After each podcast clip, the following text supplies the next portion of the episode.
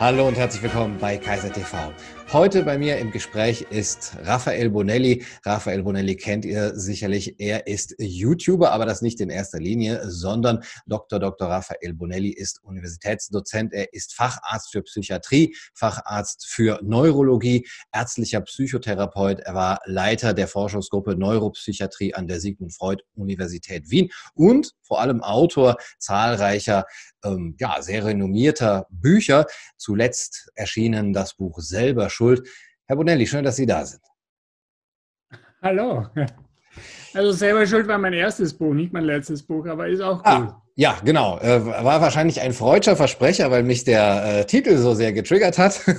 Noch mehr als männlicher, männlicher Narzissmus. Das sind ja alles so Titel, wo man. Naja, aber Frauen brauchen Männer. Das wird sie vielleicht auch triggern, oder? ja, auf jeden Fall.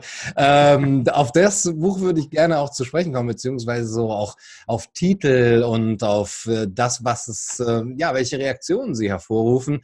Sie haben jetzt eine Reaktion hervorgerufen in der österreichischen Tageszeitung Der Stand Standard, wo ein Artikel erschienen ist, ähm, christliche Sexualpädagogik und ihre Netzwerke von Brigitte ja. Und Beate Hausbichel. Und das war auch der, der Grund, warum ich ja mit Ihnen sprechen wollte, weil Sie auch darauf reagiert haben in zwei Videos, in einem recht ja. ausführlichen. Und ich fand das wirklich ja, vielsagend und auch ihre Reaktion, die Art ihrer Reaktion eigentlich ermutigend, so empowering würde man heutzutage sagen.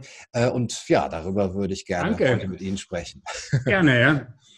Also äh, erstmal vielleicht für unsere Zuschauer, die das nicht so mitverfolgt haben, in dem Artikel geht es ja, wie gesagt, um Netzwerke und es geht um den, also christliche Netzwerke und es geht um den Vorwurf der äh, Homophobie, der auf sie bezogen wird, zwar eben nicht so stark, dass es äh, direkt ähm, klagbar wäre, aber doch ähm, zumindest insinuiert wird. Und ja, ihrer Reaktion habe ich entnommen, dass sie dieser Vorwurf schon ähm, nervt und, und auch äh, ja, empört. Der Vorwurf empört mich wirklich, weil ich kein bisschen homophob bin, aber weil, äh, und ich merke, dass das eine Agenda ist, um jemanden anderen einfach mundtot zu machen oder um ihn einfach ähm, kaputt zu machen. Also die, die ähm, Absicht der Autorinnen, die, die, ich bis jetzt nicht kannte, ist offensichtlich und ich wundere mich, weil ich habe diesen Damen nichts getan, also glaube ich zumindest.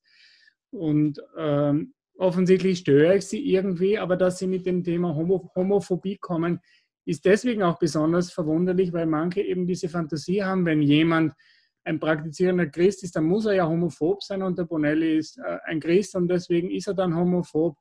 Und das habe ich schon mehrfach ähm, zurückgewiesen, sogar mit Androhung von Klage. Und jedes Mal hat derjenige, der das behauptet hat, sofort zurückgezogen, weil er recherchiert hat. Ich habe nie in meinem Leben etwas Homophobes gesagt und das ist schon eine Leistung. Ich glaube, es gibt ähm, über mich über 100 Stunden, wo ich spreche auf YouTube allein. Also ich bin eine öffentliche Person. Ich habe nie etwas Negatives gesagt über Homosexuelle. Also diese Fantasie empört mich wirklich, weil sie entbehrt jeglicher Grundlage. Ja, das ist schon erstaunlich, dass dann auch in dem Artikel gar nicht auf irgendwelche ähm, Äußerungen von Ihnen eingegangen wird. Man könnte ja auch Zitate aus Büchern, aus Artikeln nehmen, sondern dass da ja so eine Art vielleicht Guild by Association gemacht wird. Es wird eben gesagt, Sie seien gut vernetzt und äh, eben auch mit äh, Opus Dei, was äh, eben aus äh, Ihrem eigenen Mund offensichtlich stammt, dass Sie da eben Kontakte haben. Und da ist die Rede eben von, von einer, einer guten Vernetzung in diese Kreise. Das scheint schon so eine Art, ja, ich will nicht sagen Dog Whistling zu sein, aber vielleicht eben schon genug an Konnotation zu sagen, aha, er ist mit Opus Dei verbandelt. Das sagt doch alles über seine Haltung. Ja, das ist eine herzige Verschwörungstheorie. Nicht, das befeuert natürlich irgendwelche Fantasien von, von eben den Autorinnen und die Autorinnen, die so ähnlich ticken. Also ich habe auf meiner Homepage geschrieben, dass ich eigentlich sehr gut befreundet bin mit Christen, mit Juden, mit Moslems. Dann habe ich die Christen aufgezählt. Dann habe ich geschrieben, ich bin eigentlich, ich bin selber katholisch und ich bin äh, engagiert im Pfarrgemeinderat und da und dort und bla bla bla. Und irgendwann einmal kam auch als eines von, glaube ich, 18 oder 23 verschiedenen also, also Institutionen auch Opus Dei, weil ich kenne Leute vom Opus Dei Und, äh, und das war's dann. Ja, dann haben die das rausgepickt und das ist einfach, finde ich, schlecht recherchiert, aber das ist auch ein intentionsgesteuerter ähm, Journalismus, der, glaube ich, in der Zwischenzeit nicht mehr so effektiv ist, weil, also was, mir, was mich sehr freut, ist, dass man öffentlich aufstehen kann und sagen, so ist es nicht. Äh, und das ist die Strategie dahinter. Ich habe dann ein kurzes Video gepostet, gleich äh, am Vormittag oder zum Mittag, wo ich nur sage, ich bin nicht homophob und schaut euch den Artikel genauer an und am Abend dann eine Analyse, eine genaue, eine 20-minütige, wo ich jedes Wort durchgegangen bin. Und die Assoziationsketten, die produziert werden, ja, sind, also da muss man wirklich ganz genau lesen, um herauszufinden, eigentlich hat Bonelli noch nie was äh, Homophobes gesagt. Die ganze Zeit kommt homophob, homophob und dann kommt der Übergang zu Bonelli, der damit nichts zu tun hat und dann kommt irgendwie Bonelli und dann kommt wieder eine, eine, eine, eine, eine, ein Sprung, dann kommt wieder homophob und dann kommt wieder, also das ist im Grunde sehr geschickt geschrieben. Hinterfotzig ist es geschrieben und zwar deswegen, weil es eben genau nicht klagbar ist, weil, weil es nur eine kognitive Assoziation erzeugt und deswegen musste ich auch sofort dagegen äh, einschreiten, aber es haben in der Zwischenzeit schon die zwei Videos zusammen über 100.000 Leute gesehen. Äh, und mit einer Zustimmungsrate von 99 Prozent, das ist auf YouTube schon relativ besonders. Also die Leute sehen das, die Leute empören sich darüber, wie, äh, wie dieses Medium, das natürlich bekanntermaßen nicht sehr äh, religionsfreundlich ist. Aber ich bin kein Religionsvertreter, wissen Sie, ich bin ein Psychiater und ich mache YouTube-Videos, die mit Religion relativ wenig zu tun haben. Ich bin halt sozusagen in meiner Privatzeit halt religiös, aber als Psychiater äh, arbeite ich streng, aber wirklich streng ähm, neutral. Das heißt, ich bringe meine eigene Weltanschauung nicht äh, in, in meine Arbeit ein. Also wenn einer das wünscht, also sagt, ich selber bin Moslem, Jude oder, oder Christ oder sonst irgendwas, mache ich das natürlich sozusagen auf Bestellung. Aber mir jetzt zu unterstellen, ich bin also irgendwie ein, ein Netzwerk oder sowas, das ist meinem Wesen überhaupt nicht entsprechend. Ich bin kein Netzwerker, sondern ich äh, bin ein äh, niedergelassener Facharzt, der, der eben sehr gerne Menschen hilft. Und ich habe eben entdeckt oder gesehen, dass ich eben, wenn ich kurze oder lange Videos mache, dass ich Menschen helfen kann, dass ich äh, ihnen vielleicht eine gute Laune verbreiten kann, dass ich sie aufmuntern kann. Besonders in der Corona-Zeit habe ich das eben praktiziert. Mhm. Also was man da jetzt dagegen äh, sagen kann, das äh, verwundert mich ein klein wenig. Aber über die Motivation der Autorinnen müssen Sie sich am Ende ja selber Gedanken machen.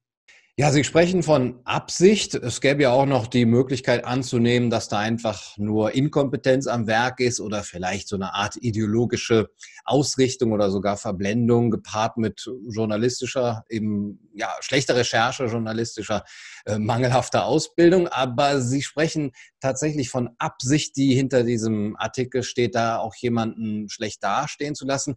Würden Sie so weit gehen, dass man Ihnen hier persönlich schaden will?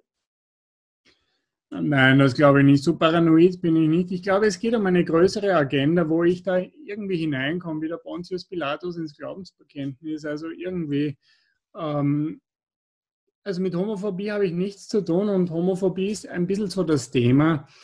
Warum die mich hineinnehmen, vielleicht äh, stört, reiben sie sich am, am, an meinem Buch Frauen brauchen Männer und umgekehrt. Ja? Also dieses Buch, ich glaube nicht, dass die Autorinnen das gelesen haben, weil das eigentlich versucht, zu erklären, wie war das. Es gab eben zuerst den Biologismus, dann gab es den Genderismus, das war die Reaktion darauf, die war durchaus berechtigt, so sage ich das. Und jetzt gibt es eben dieses Gender Mainstreaming, das heißt, wir erkennen jetzt, was sind Stärken und Schwächen von Männern und Frauen und dass es da eine statistische Bandbreite gibt bei Männern und Frauen ist völlig klar, aber diese Bandbreite unterscheidet sich zwischen Männern und Frauen in den verschiedensten Aspekten und das dekliniere ich eben runter und komme als Paartherapeut zum Schluss, dass Männer und Frauen sehr gut zusammenpassen und dass sie sich gut ergänzen können, wenn sie auf gleicher Augenhöhe miteinander kommunizieren, aber nicht gegeneinander, sondern miteinander. Das ist so die Quintessenz des Buches. Ja. Und wenn ich mir diese Autorin anschaue, die Brigitte Teisel zum Beispiel, die hat publiziert in der Volksstimme, das ist, werden Sie nicht kennen, das ist äh, das Organ oder war das Organ der KPÖ, der Kommunistischen Partei Österreichs, linker Druck zur rechten Zeit. Ja, da schreibt sie über Gender Studies Feindstudium und da redet sie über Katholiken. Katholiken sind die Feinde und die müssen studiert werden und so weiter. Also ich glaube, in dieser Denke, sie bezeichnet sich selber als Redakteurin einer feministischen Zeitschrift. Also in dieser feministischen Denke ist erstens einmal ein Mann sowieso eine Frechheit und dann ein Mann, der über Männer und Frauen schreibt, ist auch eine Frechheit. Also dann hat sie das Buch nie gelesen, davon gehe ich aus, weil ich bin eben überhaupt nicht äh, gegen Frauen eingestellt, ganz im Gegenteil. Auf meinem YouTube-Kanal habe ich ungefähr 70 Prozent weibliche Seher. Also ich glaube nicht, dass irgendjemand sagen würde, dass ich feministisch bin. Ich bin besonders äh, stolz darauf, dass einige Homosexuelle auf meinem Kanal geschrieben haben, ich verfolge sie seit Monaten oder seit Jahren und wäre mir jemals was Homophobes aufgefallen, hätte ich sofort den Kanal gekündigt, was nicht der Fall ist. Also da habe ich mehrere, also dieser, dieser Kommentare gelesen, was mich ehrlich gesagt sehr beruhigt hat, weil ich weiß, offensichtlich so ist es wirklich. Also was dann, warum, wie sie am Ende gestrickt sind, weiß ich nicht. Ich weiß nur, dass das so dass das so an den Haaren herbeigezogen ist, diese, diese Konstruktionen, die sie machen und dass die so gewollt sein müssen, also dass die so, die sind so brachial, ja, so offensichtlich brachial, wenn man ein bisschen einen Einblick hat, dass das eigentlich, ja, also da muss Absicht dahinter sein, ja. Ich, und interessant ist auch noch ein Detail, die Zahlen, ähm, stimmen überhaupt nicht. Also die Zahlen über YouTube, die Sie schreiben, stimmen überhaupt nicht. Das heißt, der Artikel musste offensichtlich Wochen bis Monate lang vorbereitet worden sein, wie die Zahlen noch gestimmt haben. Oder Sie können halt auch mit Zahlen nicht umgehen, was natürlich auch möglich ist, wenn Sie mit Fakten nicht umgehen können. Ja. Aber schön ist, finde ich, dass man antworten kann. Ja, also wie gesagt, mich hat es ja nicht gewundert, aber doch auch als eine Alternative nur der Reaktionsmöglichkeiten habe ich es empfunden. Also ähm, ich denke, es, ich unterstelle Ihnen einfach mal, es ist nicht das erste Mal, dass man ja vielleicht sie angreift oder sie ins falsche Licht rücken will oder in eine Ecke stellen will. Sie haben da bestimmt schon Erfahrung. Ja, ja, das kenne ich. Ja, ja, das kenne ja. ich. Und äh, ich kenne das ja auch und ähm, überlege mir oft, äh, was könnte man machen, man kann es ignorieren, man kann tatsächlich äh, es nicht an die Öffentlichkeit bringen und dann eben einfach nur klagen oder eben äh, ähm, ja, vor Gericht gehen. Man kann das Gespräch, das direkte Gespräch suchen, aber Sie haben jetzt hier die Öffentlichkeit gesucht und auch in einem, wie ich fand, für mich eben sehr ähm, mutig, äh, mutmachenden Ton, in dem Sie nämlich gesagt haben, nein, hier ist eine rote Linie erreicht, lassen Sie mich in Ruhe, äh, ich habe ihnen nichts getan. Und ähm, da empfand ich irgendwie vielleicht auch so eine, eine, eine bewusste oder sagen wir eine Art eine Vorbildung des Psychotherapeuten, der sagt, ja, man darf nicht auf sich rumtrampeln lassen und man muss dann schon ähm, den Mund aufmachen.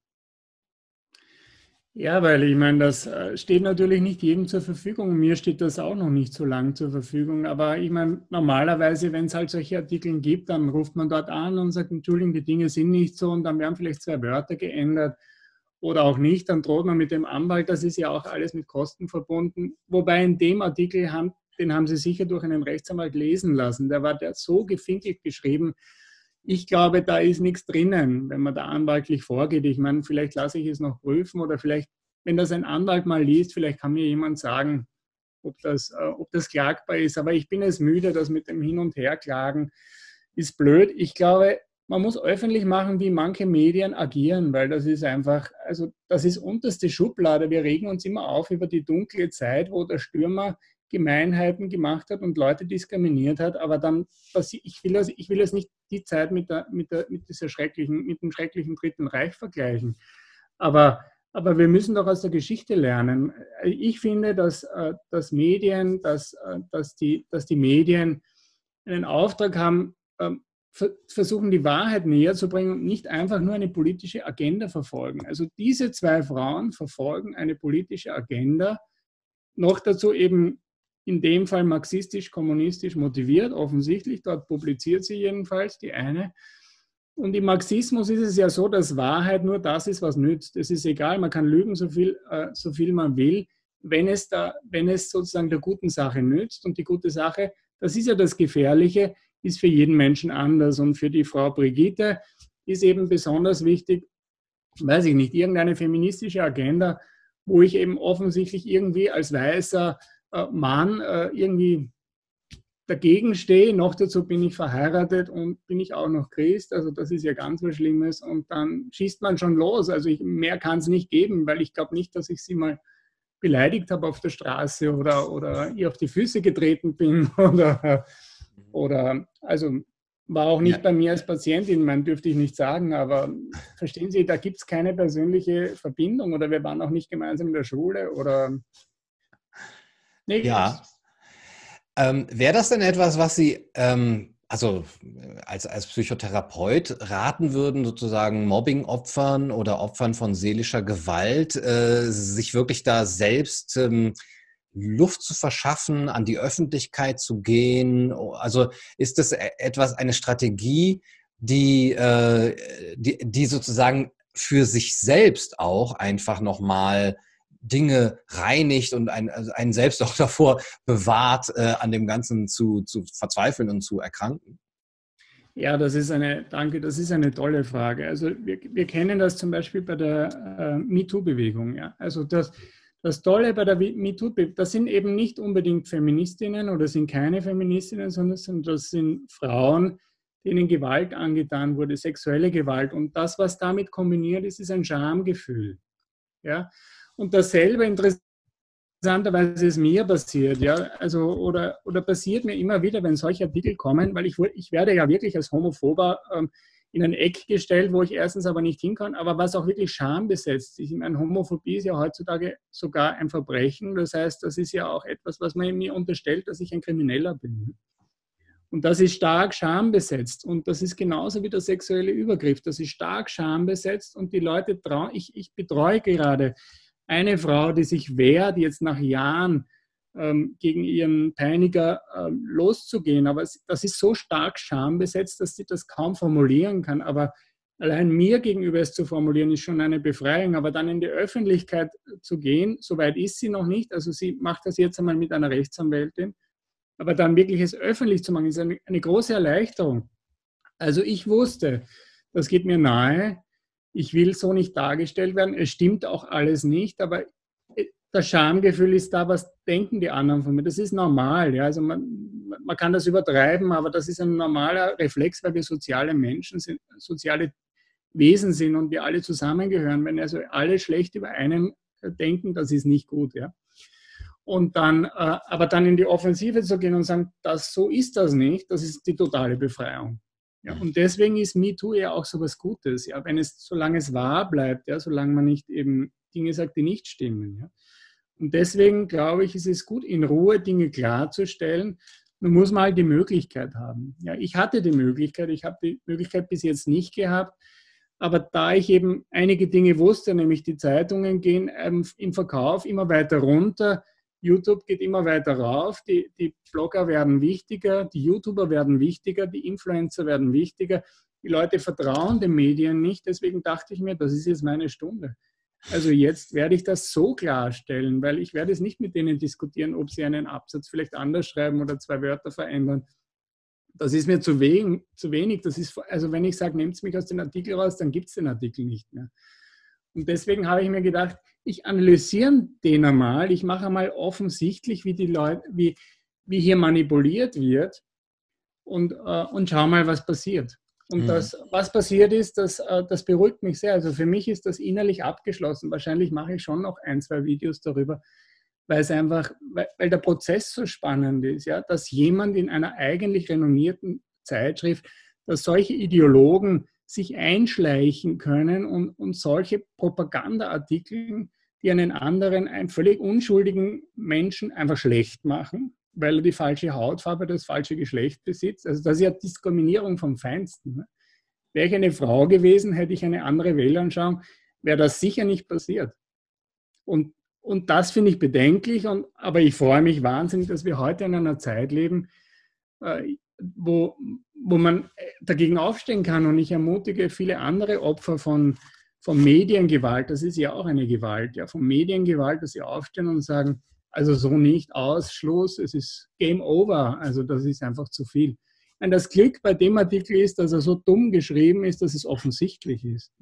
Vor allem, wenn man darauf hinweist. Ja, ich habe jetzt schon eine, eine, eine Dame von einer Dame gehört, die das alles geglaubt hat. Ja, aber viele, die das, viele, die das lesen und glauben, die wollen das auch glauben. Nicht? Es gibt natürlich auch die Blase derer, die sagen, ich will es bestätigt werden und deswegen lese ich den Artikel. Gut, also denen ist halt nicht zu helfen, aber die gibt es immer. Ja, allerdings. Jetzt könnte man ja sagen, ähm, dem Ganzen so viel äh, Futter zu geben, das raubt Energie, das zieht einen selber runter. Man könnte auch sagen, oder äh, wenn es einem um den eigenen Ruf geht, ah, da gibt es doch immer die, ja, von denen Sie vielleicht auch gerade sprechen, die sagen, ah, er verteidigt sich, dann ist das eigentlich schon ein Schuldeingeständnis. Da wird er sich auch, äh, auch einen Grund haben, warum er sich da verteidigen muss. Wenn er unschuldig wäre, müsste er gar nichts dazu sagen.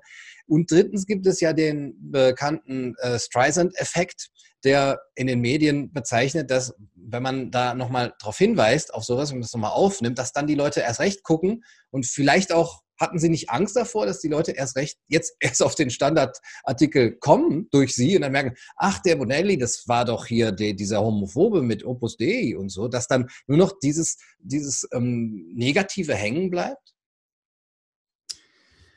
Ähm, also die Angst hatte ich nicht. Nein, also tatsächlich war es ja auch so, dass viele den Artikel gelesen haben, weil sie mein Video gesehen haben, aber die hatten ja dann schon eigentlich die richtige Optik. Das Gute war, dass ja, dass es so leicht war, das zu widerlegen.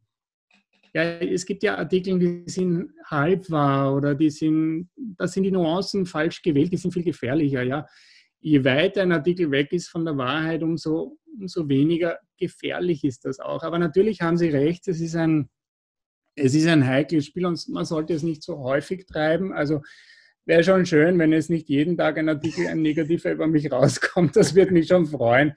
Also wenn man das übertreibt, dann irgendwann einmal sind die Leute halt auch ähm, voll davon. Und ich meine, es muss halt eine gewisse Reichweite haben. Der Standard in Österreich ist relevant. Also hätte das irgendein nichtiges Blatt gemacht, hätte ich das auch nicht publiziert, weil man dann tatsächlich mehr Aufmerksamkeit erzeugt. Ich glaube, da muss man auch abwägen, mhm. was ist klug oder nicht. Aber ganz ehrlich, äh, lieber Herr Kaiser, ich hatte auch einfach Lust.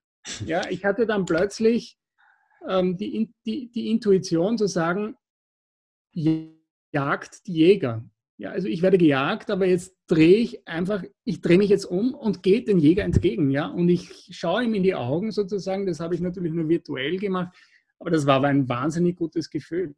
Das ist eben genauso wie mit der Angst immer. Ne? Die Angst ist ja so, die Angst suggeriert uns Gefahr, aber wenn ich mich umdrehe und der Angst ins Auge schaue, dann wird die Angst kleiner. Mhm. Genauso war es bei mir nach Abfilmen dieser zwei Videos. Ich habe das große übrigens vor dem kleinen gemacht, aber das ist auch wurscht, ja. Nach Abfilmen der Videos ist mir schon viel besser gegangen. Ich hatte große Lust, äh, einfach das einmal loszulassen, mal zu schauen, was passiert. Und die Kommentare, die haben mich einfach total getröstet, weil die Kommentare auf YouTube, die sind, glaube ich, zu, zu 99 oder zu 100 Prozent sind die einfach positiv und völlig entrüstet über diese journalistische Katastrophe, die da passiert ist. Neben den Homosexuellen, die, die, die, oder, oder Schwulen, äh, die, die mir geschrieben haben, Solidarität und lass dich nicht unterkriegen, hat mich besonders gefreut, wenn, wenn Standardleser mir geschrieben haben, ich habe soeben mein Appartement ähm, gelöst und ich, hab, ich fordere die Spende zurück, die ich, äh, also weil, weil das tut ihnen halt am meisten weh. Ne? Mhm.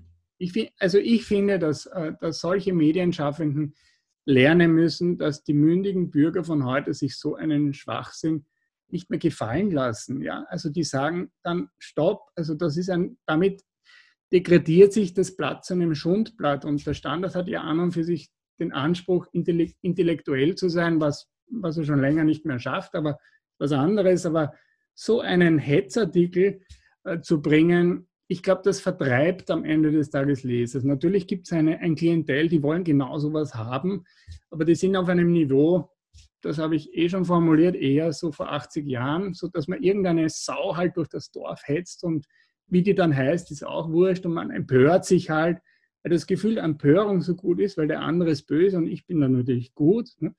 Man empört sich dann an bösen anderen, christlichen Fundamentalisten und sowas nicht. Und ich glaube, in, in die also das ist die Psychologie und ich glaube, es ist gut aufzustehen dagegen. Ja. Ja, Sie sagen, wie die Sau heißt, die man da durchs Dorf hetzt, ist äh, egal. Andererseits haben Sie eben gesagt, na ja, äh, wenn ich eine Frau wäre, dann wäre das schon ganz anders gewesen. Und ja, wenn ich vielleicht nicht ähm, religiös wäre oder nicht katholisch wäre, dann hätte man sich das nicht so erlaubt. Man kann auch davon ausgehen, dass äh, wenn Sie jetzt, äh, wenn jetzt Ihr Institut oder wenn Sie jetzt äh, Moslem wären, dass dann der Angriff eben nicht so gelaufen wäre, sondern Sie haben selber gesagt, die beziehen sich da eben auf den Katholizismus als, als Feindbild.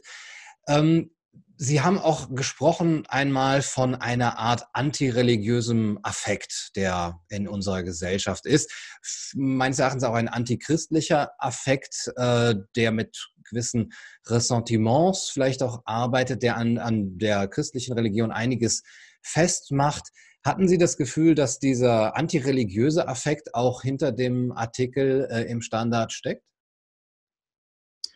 Ja, es ist sogar eine antireligiöse oder eben antichristliche ähm, Verschwörungstheorie. Also ich finde das ja so lustig, dass die, äh, die äh, Gruppierungen, die so empört sind über Verschwörungstheorien, dass die in dem Fall extrem einer Verschwörungstheorie anhängen. Ja, wenn sie so Stichworte liefern, wo man dann nicht mehr weiter nachfragt und nicht mehr hinterfragen muss, dann ist das wohl so. Ja, und hier gibt es eine hier gibt es ein, ein ganz großes Bedürfnis, irgendwelche Netzwerke, das ist ja schon im Titel, aufzudecken. Netzwerke, die ich also nicht wahrnehme oder nicht kenne. Natürlich habe ich Freunde und natürlich habe ich Leute, mit denen ich mich umgebe, aber das ist kein Netzwerk, weil wir sprechen uns jetzt nicht ab und, und, und machen Sitzungen, wo wir überlegen, wie wir die Macht übernehmen oder so irgendwas. Ich habe halt Freunde. Ich habe aber Freunde in allen Weltanschauungen, weil mir geht es ehrlich gesagt nicht darum, dass alle genau gleich ticken wie ich. Das gibt es ja sowieso ganz kaum. Sondern eher, dass man äh, einfach eine gewisse Harmonie hat und vielleicht sich gut austauschen kann. Einer meiner besten Freunde ist ein Alt-68er, der, also wir, wir haben, und wir finden dann immer wieder sehr tolle Anknüpfungspunkte. Er ist unglaublich gebildet. Ich auch, also ich ja, kann mithalten und das ist einfach sehr schön das Miteinander. Ja, man muss nicht unbedingt total gleich schwimmen, aber Netzwerke nehme ich nicht wahr. Aber dieses Bedürfnis, überall Netzwerke aufzudecken, ist offensichtlich etwas, was, was, was viele Menschen von vielen verschiedenen äh, Gruppierungen oder Ideologien haben. Aber eben dieses, äh, das, was eben die Autorin, meine ich, schon auszeichnet, ist ein so ein, ein starkes Gegen etwas sein. Ja? Also nicht für etwas, nicht dastehen für etwas Schönes und Gutes und Wahres. Ja, das Wahre und Schöne und Gute ist meiner Meinung nach etwas, was dem Menschen eben weiterhilft, was ihn, was ihn inspiriert oder was ihn wachsen lässt, sondern eben eben das Gegensein, das Bekämpfen von Personen, von, äh, von anderen Meinungen. Ja, und das, das ist etwas, was nicht nur unsympathisch ist, sondern auch den Menschen selber unglücklich macht. Ich kenne also die Menschen, die so sind, die nehme ich als sehr unglücklich verbittert wahr, weil sie immer auch in, in, in dieser, dieser Fantasie sind, ähm, es ist alles kaputt von den bösen anderen, die haben alles falsch gemacht und deswegen geht es jetzt uns so schlecht oder so. Und dieses äh, mit dem Finger auf andere zeigen und das Moralisieren dazu, nicht, das gehört alles zusammen und das macht den Menschen nicht glücklich. Ja, Sie haben jetzt eben von, von 68 gesprochen, bei dem alte 68er. Sie haben auch die These aufgestellt, dass die 68er-Bewegung im Grunde genommen in, in, in einer gewissen Selbstbezüglichkeit, gerade was die Sexualität angeht, ähm, so eine narzisstische Kulturrevolution war. Und dass ich habe das dann versucht, da mal auf diesen Artikel zu beziehen, weil ja natürlich auch ähm, so eine Art ja, neomarxistische Haltung mit der 68er-Bewegung sehr viel zu tun hat. Und ähm, dass jetzt hier die Autorin vielleicht sowas, weil man jetzt so eine Ferndiagnose wagen wollte, vielleicht kann ich mir das erlauben als Laie, ähm, eine narzisstische Kränkung äh, verspürt, dass da jemand sagt, na, bei den 68ern mit der ganzen sexuellen Befreiung hat sich auch ganz schön viel eben in diese Selbstbezüglichkeit, in ein, ein, eine, ja, in einen Narzissmus ähm, äh, hineingesteigert und sie decken das auf, legen das da und jetzt nimmt man sie deswegen als, als Feindbild, weil man eigentlich gemerkt hat, dass man da selber getroffen wurde. Da, also da sprechen Sie was sehr Interessantes an. Diese Assoziation hatte ich ja noch gar nicht, aber im selben Standard habe ich ein Jahr vorher oder war es schon zwei, das weiß ich jetzt nicht, einen Artikel geschrieben über die 68er. Ein Gastkommentar, also ich meine bezeichnenderweise, was denken die anderen, wurde dann drunter geschrieben. Und da bringe ich eben genau diese These, dass die 68er eben ähm, eben die Umkehrung der Liebe propagiert haben. Das heißt, Liebe ist nicht mehr, ich schenke dir etwas und ich bin mit dir gemeinsam, sondern ich hole mir etwas. Also Sexualität ist etwas, was ich für mich will. Ja, da, und da, diese Umkehrung, glaube ich, das kommt, äh, also das war in der 68er Bewegung ganz stark, das gab es natürlich vorher auch schon, aber die 68er haben das wirklich zum Programm gemacht und deswegen zum Beispiel war innerhalb der 68er Bewegung Pädophilie irgendwie auch was ganz Logisches. Und da gab es sehr viele Auswüchse, wie wir heute wissen. Und die Alt-68er sind ja später dann von, dem, von der MeToo-Bewegung angeklagt worden. Das hat, glaube ich, keiner so deutlich formuliert. Aber wenn man sich das überlegt, wer ist das nicht? Also Harvey Weinstein zum Beispiel nicht ist ein, einer, der den Demokraten viel Geld gegeben hat und der ein klassischer Alt-68er war, der halt alle Frauen begrapscht hat, weil er geglaubt hat, das ist sowieso sexy und alle finden das glücklich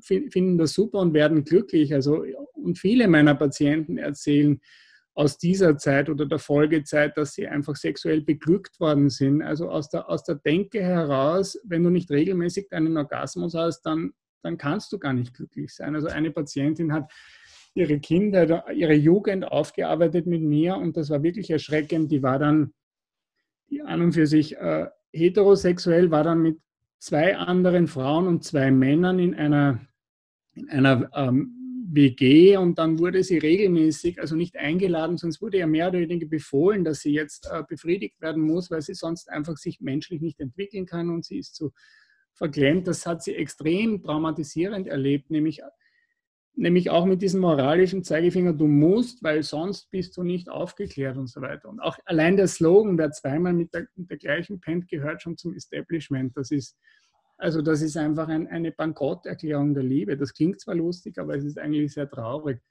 Und all das, das ist sicherlich eine narzisstische Kränkung, weil die Reaktionen, die darauf kamen von den, von den Alt-68ern, die waren, finde ich, sehr bezeichnend. Das hat mich sehr fasziniert, weil die 68er ja ständig über die Generation vor ihnen so, so extrem abgelästert haben. Ich bin aber jetzt ein Kind der 68er und ich lästere jetzt auch einmal über, über meine Elterngeneration ab und die Reaktion ist einfach totale Kränkung. Wie kann man denn über uns schlecht reden, weil die, meine Eltern waren ja so böse, ne, sozusagen. Aber mhm. okay, nobody is perfect. Auch die 68er haben Fehler gemacht. Und ich glaube, es ist langsam Zeit, dass man darüber auch sprechen darf.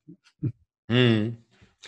Können Sie denn auch die Seite verstehen, die in Ihnen ja und, und diesen Netzwerken so eine Art Rollback vermutet oder befürchtet hin zu traditionalistischen ähm, Weltbildern, traditionalistischen Familienidealen, das traditionalistische Eheleben. Sie äh, sprechen über Gender Mainstreaming. Sie, Ihr Buch heißt, warum ähm, äh, Frauen Männer brauchen, äh, warum, was, warum Gender Mainstreaming Männer kastriert und Frauen frustriert. Das triggert ja auch schon mal. Sie sprechen über Männlichkeit und Weiblichkeit, also so traditionalistische, vielleicht sogar biologistische Begriffe.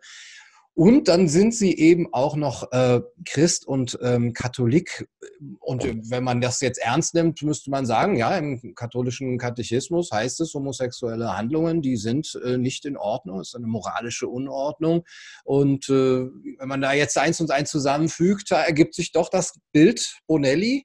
Und jetzt äh, hat man das, das können Sie das auch, können Sie die Befürchtung verstehen, dass hier eine Agenda am Werk ist, die einen Rollback will, die dann nämlich auch zum Beispiel die Gleichstellung, die wir für Homosexuelle erreicht haben oder dabei sind zu erreichen, wieder rückgängig machen will. Also ich verstehe, ähm, ich verstehe schon, dass, dass, dass viele Leute Angst vor Veränderung haben, besonders die, die glauben, dass sie besonders äh, fortschrittlich sind, weil in Wirklichkeit ist die, ist die Bewegung des, des, des Denkens des Menschen immer so eine Pendelbewegung und man will sich eigentlich immer absetzen von der, von der Generation vorher. Nicht? Und, und also gerade beim, beim Genderismus fasziniert mich das besonders. Das war, das war eine Reaktion auf den Biologismus der 50er Jahre und insofern extrem stimmig. Ja, es war sozusagen die Antithese zur These. Aber die Synthese ist das, was wir heute machen. Ich, ich, hab, ich meine Gendermedizin, nicht, nicht die, die Gender Mainstreaming. Ich habe mich, glaube ich, im, im, Interview einmal versprochen. Ich stelle das jetzt äh, richtig. Also die Gendermedizin ist heute ja so, dass sie sagt, Männer und Frauen sind unterschiedlich, deswegen brauchen sie un unterschiedliche Kniegelenke zum Beispiel. Nicht? Es ist ja lang so gewesen, dass Frauen männliche Kniegelenke eingesetzt, weil man das nur an Männern erprobt hat und so weiter. Nicht? Und heute sind wir da weiter. Das gilt aber eben auch für die Psychologie. Und das ist aber bedrohlich für diejenigen, die sozusagen noch in diesem alten Schema des Genderismus feststecken. Und das klingt für die bedrohlich, weil sie glauben, es geht zurück zu, zum Biologismus, aber das ist auf keinen Fall der Fall, weil der Mensch ja dazu lernt. Nicht? Und, und was wir heute lernen müssen, ist, Biologismus und Genderismus zu etwas Neuem zusammenzubringen. Und das genau stellt mein Buch dar. Aber je unbeweglicher und je ängstlicher einer ist, umso mehr hat er das Gefühl, dass das jetzt zurück zum Staat ist. Und zurück zum Staat äh, können wir gar nicht und wollen wir auch gar nicht, sondern wir wollen die Menschheit weiterentwickeln. Was aber viele von den Alt-68ern bedrohlich finden, ist, dass halt, dass sich die Kommunen nicht durchgesetzt haben und dass die Menschen meistens noch eine Sehnsucht haben nach einer Familie, nach einem Ehepartner und nach Kindern und vielleicht noch einem Haus und einem Hund. Und das war ja ganz schrecklich. Das war ja der, der, der, die, Klein, die sogenannte Kleinfamilie, die dann total schlecht gemacht wurde. Aber ja, manche Sachen sind halt irgendwie funktionieren eigentlich ganz gut so, wie sie klassischerweise sind und sind gar nicht so schlecht. Ja, würden Sie sagen, es macht Menschen glücklicher, wenn man jetzt so pauschal sagen will, wenn sie zu ähm, Rollenbildern, zu traditionellen Rollenbildern zurückfinden können, beziehungsweise auch ihren Frieden damit schließen können, zu sagen, gut, ich bin eine Frau und habe damit vielleicht auch gewisse Eigenschaften biologisch geerbt und es ist auch in Ordnung, mich dazu zu bekennen? Es macht, die, es macht die Menschen glücklicher, wenn sie stimmiger mit sich selber ähm, leben, wenn sie also sozusagen mit sich selber im Reinen sind. Das macht Menschen glücklicher. Ich glaube, das Wort Rolle ist, äh, klingt schon so artifiziell und so, so, ähm, so antiquiert. Und, und ich finde auch nicht, dass es geht, es geht nicht um Rollen. Es geht, glaube ich, wir müssen für jede Generation neu entdecken, was es heißt, Frau zu sein und was es heißt, Mann zu sein. Aber das männliche und das weibliche Gehirn unterscheidet sich, wobei sich natürlich auch innerhalb der Männer es eine, eine gausche Verteilungskurve gibt. Es ist nicht jeder gleich, aber zum Beispiel die Gruppe der Frauen, das ist eine gausche Verteilungskurve und die Gruppe der Männer. Diese zwei gauschen Verteilungskurven überlappen sich kaum bei der Empathie. Ja, also Frauen sind in der Regel in der Gruppe viel empathischer als Männer.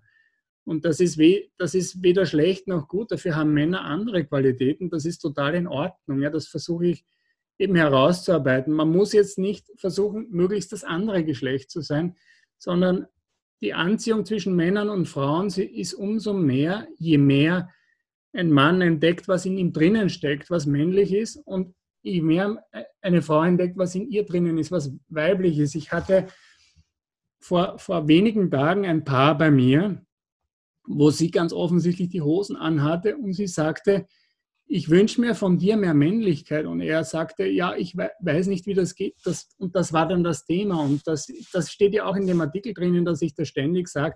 Ich sage es nicht ständig, aber ich höre es ständig. Ja, viele Frauen wünschen sich einfach mehr Männlichkeit von ihrem Partner. Zum Beispiel Entschlossenheit, zum Beispiel eben emotionale Stabilität, das wünschen sie sich. Und, und ich beschreibe das einfach. Wissen Sie, das ist, da ist noch gar keine groß, da habe ich keine Agenda dabei. Ich, ich versuche nur, zu sagen, was sind die, also ich erlebe, was ich in der Praxis an einem Tag erlebe, das würde ich gerne kommunizieren, weil es ist wahnsinnig spannend. Ich liebe meinen Job, ich mache den jetzt fast 30 Jahre, aber ich bin so neugierig wie, wie am ersten Tag fast. Ja. Ich, ich, ich finde das sensationell, was man erlebt. Ich, würde, ich möchte das gerne kommunizieren, ich tue es ja auch. Ja. Aber das erlebe ich, dass, ähm, dass also das, was, was sozusagen öffentlich ähm, gesagt wird über Männer und Frauen, nicht dementsprechend, was die eigentlichen Sehnsüchte sind von Männern und Frauen. Und da ich eben sehr viel arbeite als Paartherapeut, finde ich das besonders aufregend einfach. Ich finde das aufregend und ich glaube nicht, dass das irgendwas mit, äh, mit zurück äh, zum Start oder zurück ins 19. Jahrhundert zu tun hat. Ganz im Gegenteil, die Leute, mit denen ich arbeite, die sind 20, 25 die sind, äh, oder 30, die sind jung, die sind dynamisch, die sind erfolgreich und es darf auch eine erfolgreiche Frau sich einen männlichen Mann wünschen. Also das verstehen Sie. Also ich habe da keine, wenn eine Frau sagt, er soll möglichst sensibel sein, dann bin ich auch nicht böse. Das ist mir egal, wie ihr Mann sein. Verstehen Sie, ich, ich, ich bin ja sowieso schon vergeben und also es geht mich gar nicht an. Ja? Also soll machen, was sie will, ja, aber, aber es ist halt nicht die Regel. Ja? Die, die wenigsten sagen, er soll halt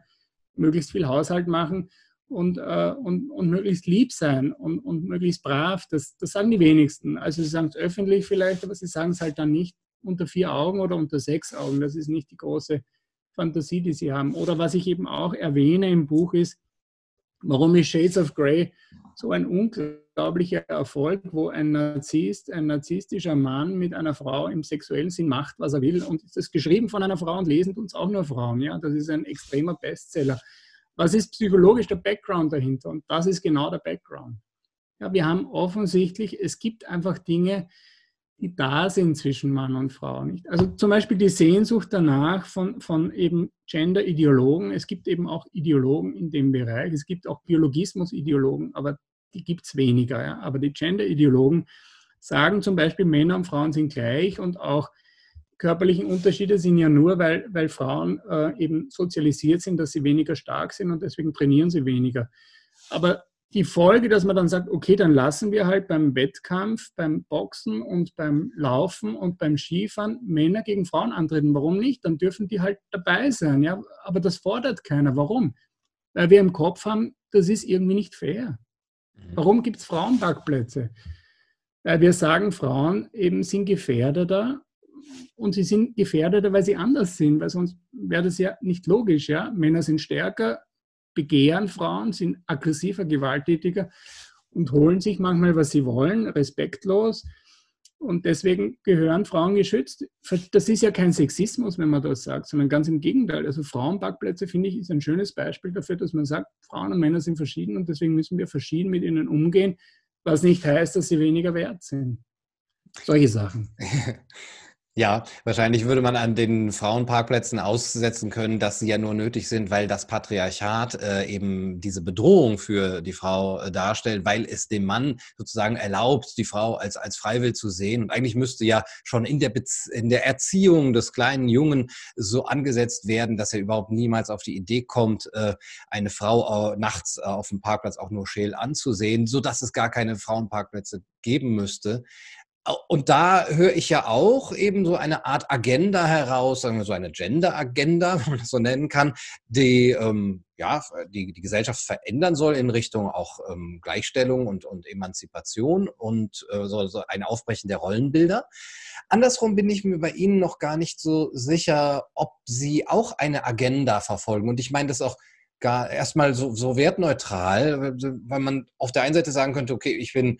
Darf ich, kurz, darf, Darf ich ja? kurz was dazu sagen? Weil ja. ähm, genau und genau das ist berechtigt, weil das gibt es eben auch. Ja? Es gibt Gesellschaften, wo Frauen weniger wert sind. Es gibt Familien und die erlebe ich in meiner psychiatrischen Arbeit, wo der drittgeborene Sohn natürlich der Meinung ist, dass er die Firma erbt, weil die zwei Schwestern, die über ihm sind, die sind ja nur Frauen und die sind ja überhaupt nichts wert. Also es gibt, sowas gibt's, was Sie sagen, sowas gibt's. Und dagegen stehe ich ganz stark auf und, und also als sowohl als Therapeut als auch in, in der Öffentlichkeit. Sowas ist falsch. Aber das ist nicht die Erklärung dafür, dass wir, dass wir Männer, also Frauenparkplätze brauchen, sondern, sondern, äh, sondern das ist halt ein Faktor. Ja? Und, und das ist schon rausgerechnet worden. Weil es haben ja schon viele Wissenschaftler untersucht, nicht? Es gibt ja weltweite soziologische Untersuchungen, die, die, die, die bemerken, auf, in allen Kulturen, die wir heute haben, gibt es Unterschiede zwischen männlichen und weiblichen Interessen, nämlich im Schnitt. Ja, und die weiblichen Interessen gehen meistens in Richtung personenorientierte Berufe und die männlichen äh, äh, Interessen gehen mehr Richtung sachorientierte Berufe. Das finden Sie in allen Kulturen der Welt. Und das ist ein deutlicher Hinweis in der Wissenschaft, dass das jetzt nicht nur soziologisch ist, weil sonst würden die, gäbe es verschiedene ähm, Zivilisationen, aber wenn das überall gleich ist, dann ist es ein deutlicher Hinweis, dass das mehr zu sagen und es macht auch Sinn, wissen Sie, das ist, das ist sehr komplex und kompliziert und dazu müssten wir fast eine eigene Sendung machen. Mhm. Aber, es, aber wenn man das alles zusammenrechnet, was wir heute wissen, dann macht es einen großen Sinn, dass Frauen so sind, wie sie sind, jetzt sozusagen in, in der Gruppe und Männer so sind, wie sie sind, weil wenn sie respektvoll miteinander umgehen, dann profitieren sie extrem voneinander und dann ist das auch eine, eine harmonische Partnerschaft, die ich, sehr, die ich sehr empfehlen kann. Wissen Sie, ein Mann, der großen Respekt hat von der Weiblichkeit seiner Frau und sie auf gleicher Augenhöhe behandelt und sagt, ich lasse mich von meiner Frau beraten, weil sie, die sieht Dinge und die, die, die sieht Sachen, die, die, kann, die sehe ich nicht so, dann, dann ist das eine, eine wunderschöne Partnerschaft und umgekehrt, aber eben auch Frauen, die sich von Männern was sagen lassen. Verstehen Sie, dieses und das haben uns die, die Feministinnen kaputt gemacht, dass es ein großes Misstrauen zwischen Männern und Frauen gibt. Und das sehe ich problematisch, weil wir müssen einander vertrauen, weil wir müssen doch gemeinsam diese Welt aufbauen. Ja, wir sind keine Feinde, sondern wir, wir passen wahnsinnig gut zusammen, aber es, es muss auf gleicher Augenhöhe sein. Es ist ja auch umgekehrt so. Ja, ich gehe manchmal mit meinen Kindern auf der Straße und dann, es passiert selten, aber es ist schon passiert, dass dann eine Frau kommt und mich belehrt, wie ich das jetzt zu tun habe. Und ich frage mich, wieso erklärt sie mir das? Ich glaube, ich bin ein guter Vater und meine Kinder lieben mich. Aber dann sagt sie, aber ich bin eine Frau. Dann frage ich, na, wie viele Kinder haben Sie? Kein einziges, egal. Aber sie glaubt, dass sie deswegen noch. Verstehen Sie also, natürlich äh, denken Männer oder haben Männer in den 50er, 60er Jahren sicher gedacht, Frauen können nicht Auto fahren und ich weiß nicht was. Absurd, ja. Oder um die Jahrhundertwende des letzten Jahrhunderts. Frauen brauchen, haben auf der Uni nichts verloren. Ja, völlig krank, also völlig Hirngespinst. Niemand will da zurück und das hat auch überhaupt keinen Sinn. Ich glaube auch nicht, dass es solche Leute noch gibt. Ja, aber, aber es gibt eben, ich glaube, wir profitieren eben sehr davon. Meine Agenda ist eigentlich, wenn, wenn Sie mich jetzt fragen, was ist meine Agenda? Meine Agenda ist, die Menschen das, das, das Leben lebenswerter zu machen. Ja? Also ich, ich bin ganz Arzt und ich möchte in erster Linie ein, ich weiß, dass ich ein Talent habe, ein guter Psychiater zu sein und ich kann den Leuten wirklich gut helfen, ähm, ihr Leben besser zu leben. Das ist mein Beruf seit vielen Jahren und jetzt in der Öffentlichkeit, ich meine, das, was ich meistens mache, ich meine, die Videos, die am meisten geklickt werden, sind halt jetzt die Corona-Videos, aber was ich sehr gerne mache, ist, Leserfragen zu kommentieren. Ja? Mir schreibt jemand sein Schicksal oder seine Partnerschaft oder ich weiß nicht was und ich sage einfach, was ich dazu denke und, und praktisch jeder, der das noch bekommen hat von mir, der schreibt mir nachher ein E-Mail, großartig, danke, hat mir sehr geholfen und unglaublich, was Sie alles gesehen haben. Also, also hier kann ich meine, meine Expertise und meine Erfahrung einbringen und das macht mich einfach glücklich. Mhm. Das ist meine Agenda, aber, aber sonst. Mhm. Sie haben von Ihrer Erfahrung gesprochen, auch ähm, erst als Universitätsdozent, äh, nehme ich an, hatten Sie auch eine äh, langjährige Erfahrung mit, ja, vielleicht auch einem Wechsel in der Mentalität. Wie empfinden Sie das äh, ähm, Universitätsleben und auch so die Reaktionen von Studierenden heutzutage, gerade was eben dieses Thema ähm, Gender und äh, das Geschlechterverhältnis angeht? Also ich sehe jetzt nicht so einen großen Wandel, aber ich meine, so uralt bin ich jetzt wieder auch nicht, aber ich erlebe immer wieder, also ich mache ja, mache ja immer die Sexualität bei, in, in, bei, bei dem, in, auf der, auf der Med-Uni Wien und, ähm, und da erlebe ich unheimlich viel Offenheit, unheimlich viel Neugierde. Also wenn ich die Vorlesung halte, dann kommen meistens nachher die, die Studenten runter und, und, fragen nach und fragen weiter. Und, und gut, ich erzähle halt einfach viele Patientengeschichten und dann erkläre ich halt, was wir wissen oder die Theorie dahinter. Nicht? Und das, die merken halt, das ist sehr praxisbezogen, aber ich habe keine schlechten Erfahrungen mit der sogenannten Jugend. Also ganz im Gegenteil. Mhm. Also ich, ich bin sehr ähm, positiv. Ähm, nicht überrascht, aber ich bin sehr positiv gestimmt. Ich bin prinzipiell ein positiver Mensch. Also wenn ein Patient bei mir reinkommt, dann, dann kriegt er von mir mal ähm, eine, eine, eine, eine Wertschätzung oder eine, ich bin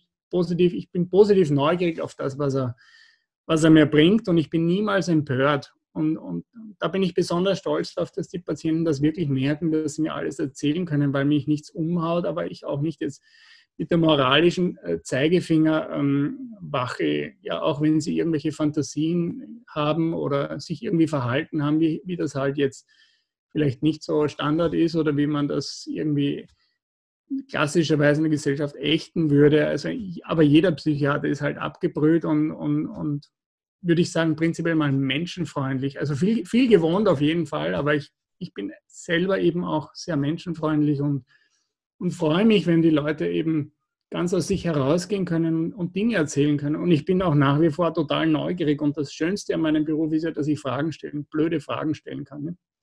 Das habe ich ja auch bei Corona gemacht. Es ist so befreiend, wenn man die richtigen Fragen stellt. Das ist ja auch eine Form von, von Erkenntnisgewinn, wenn man die richtigen Fragen stellt und nicht immer nur im falschen Schema bleibt. Eine Frage bricht ja auch ein, etwas fürs Bewusstsein auf, dass man was Neues denkt. Ja. Aber ich glaube, dass meine Wissenschaft äh, zwar begrenzt ist, aber für die Gesellschaft einiges, ähm, eine, eine, einen Beitrag zu leisten hat oder leisten kann. Und das versuche ich eben auch auf YouTube.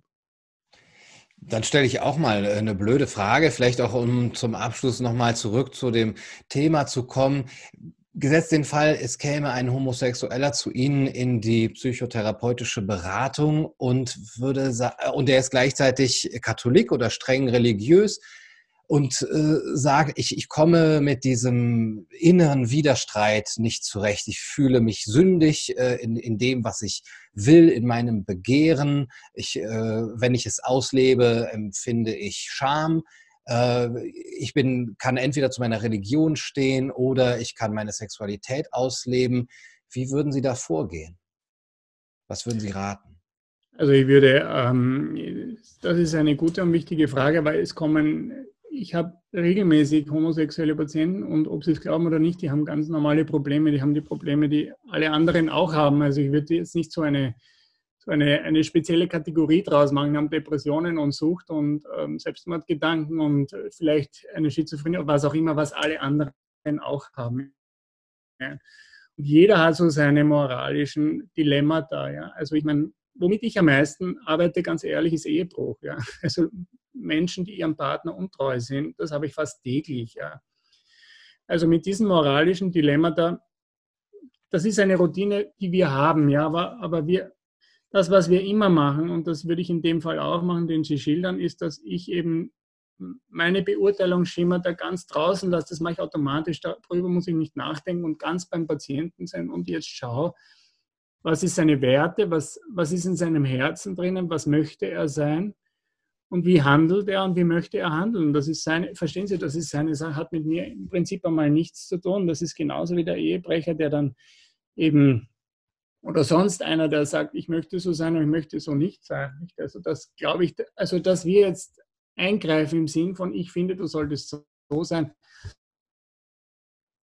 ich glaube, ähm, so, so, so, sollen wir nicht handeln und so handeln wir auch nicht. Also das, äh, mhm. das ist bei uns. Ich glaube, das, ist, das hat sich in der Psychiatrie und der Psychotherapie sehr deutlich durchgesetzt, dass man, dass man nicht so übergriffig ist. Ganz im Gegenteil, ich würde sogar sagen, wenn es Übergriffe gibt, dann eher religionsfeindliche Übergriffe. Es gibt nach wie vor Therapeuten ganz wenige und es sind eher die Alten, die sagen, Religion ist eine Krankheit und die muss man jetzt therapieren.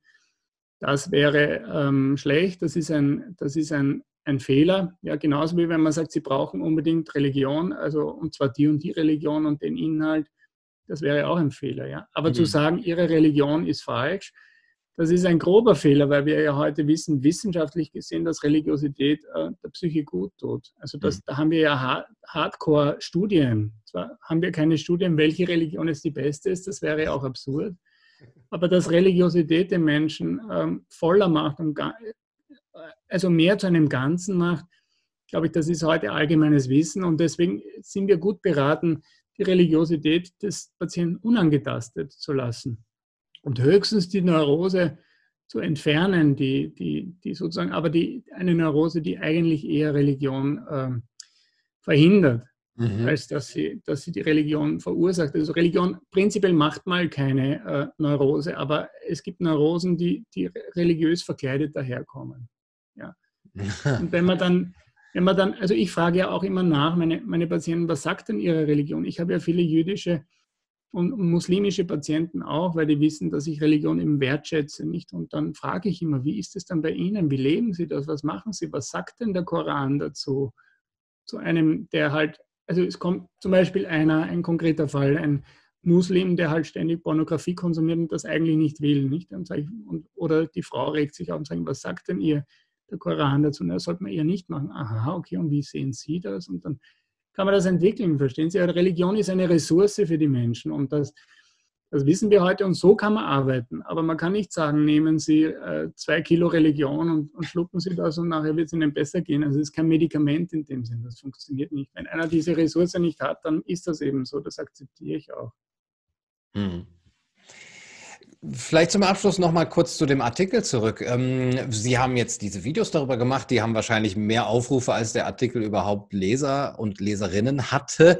Äh, erwarten Sie eine Antwort von den beiden Autorinnen? Würden Sie sich freuen über eine Antwort? Haben Sie das Gefühl, dass Sie da das Gespräch offen halten oder ist es im Grunde genommen, ja, Sie haben Ihren Standpunkt jetzt gesagt und das Thema ist abgeschlossen?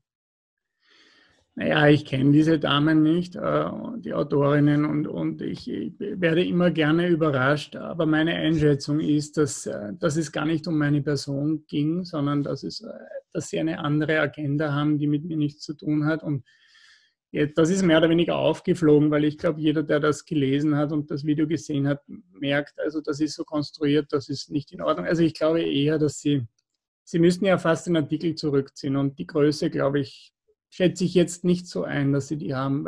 Wenn sie sich bei mir melden würden und sagen, red mal drüber, man können wir gern, aber wenn sie sich das Video anschauen würden, glaube ich, blieb ihnen nicht viel über, als den Artikel einfach einzustampfen. Ich habe sogar schon überlegt, dass sie sagen, bitte ziehen Sie Ihre Videos zurück und wir ziehen den Artikel zurück. Und da wäre ich echt in einem Dilemma. Sollte ich das machen oder nicht? Und ich würde es, weiß ich nicht, also da bin ich noch im Wackeln, je nachdem, wie sie daherkommen, aber eher würde ich es nicht machen, weil ich glaube, ich bin verpflichtet, aufzuzeigen, was läuft mit vielen Menschen. Ich kann mich halt wehren, aber viele andere können sich nicht wehren. Und da sehe ich meinen Auftrag im Moment, aber ich glaube eh nicht, dass sie das machen. Ich würde das neu überlegen, wenn sie dann wirklich auf mich zukommen. Aber alles andere, also eine, eine andere Form von Diskussion reden wir darüber, ob sie homophob sind oder nicht. Also also auf die Ebene werde ich mich nicht runterlassen, weil das bin ich nicht und über das brauche ich auch nicht reden. Mm, ja. Ja, dann bin ich sehr gespannt, ob da noch was kommt und wie die Reaktion sein werden. Ich denke eher äh, nicht, dass es äh, die Reaktion sein wird, ähm, dass sie gebeten werden, ihre Videos runterzunehmen, weil ich manchmal das Gefühl habe, das ist für einige, ich möchte das den Autorinnen nicht so pauschal unterstellen, aber nochmal eine Bestätigung, ach, guck mal hier, dieser Opus D, homosexuellen Hasser, Bonelli, der hat sich jetzt hier nochmal versucht zu wehren und das gibt, gibt den Ganzen nochmal so ein, manche Menschen leben ja auch ein bisschen von diesem Widerspruch oder von, von da, dadurch, dass sie dann gesehen werden, vielleicht von der Aufmerksamkeit. Aber ich bin gespannt. ja, ja, ich bin auch gespannt. Also natürlich gibt es Leute, ich glaube, es gibt Leute, die, die wollen einfach nicht erkennen oder die wollen nicht sehen, aber um die geht es mir weniger als um die vielen, die, die, die noch nachdenklich sind. Also wenn einer ganz tief drinnen ist in einer Verschwörungstheorie, dann liest er ja alles nur mehr so, wie er es lesen möchte. Mhm. Aber es gibt eben viele, die über die Verschwörungstheorien nachdenken und sagen, okay, das stimmt irgendwie alles nicht zusammen, ich höre mir die andere Seite an. Und dann ist es gut, eine andere Seite zu haben und das ist vielen nicht möglich und, und, und, und um diese Leute geht es mir, aber das ist die Mehrheit. Ja. Herr Budelli, vielen Dank für das Gespräch. Ja, das war super mit Ihnen. Das machen wir wieder mal. Gerne. Wir haben ja schon einige Themen angesprochen, die wir vielleicht noch für andere Interviews nehmen könnten. Das war's für heute bei Kaiser TV. Ich hoffe, das Video hat euch gefallen. Bis zum nächsten Mal. Macht's gut. Du, du, du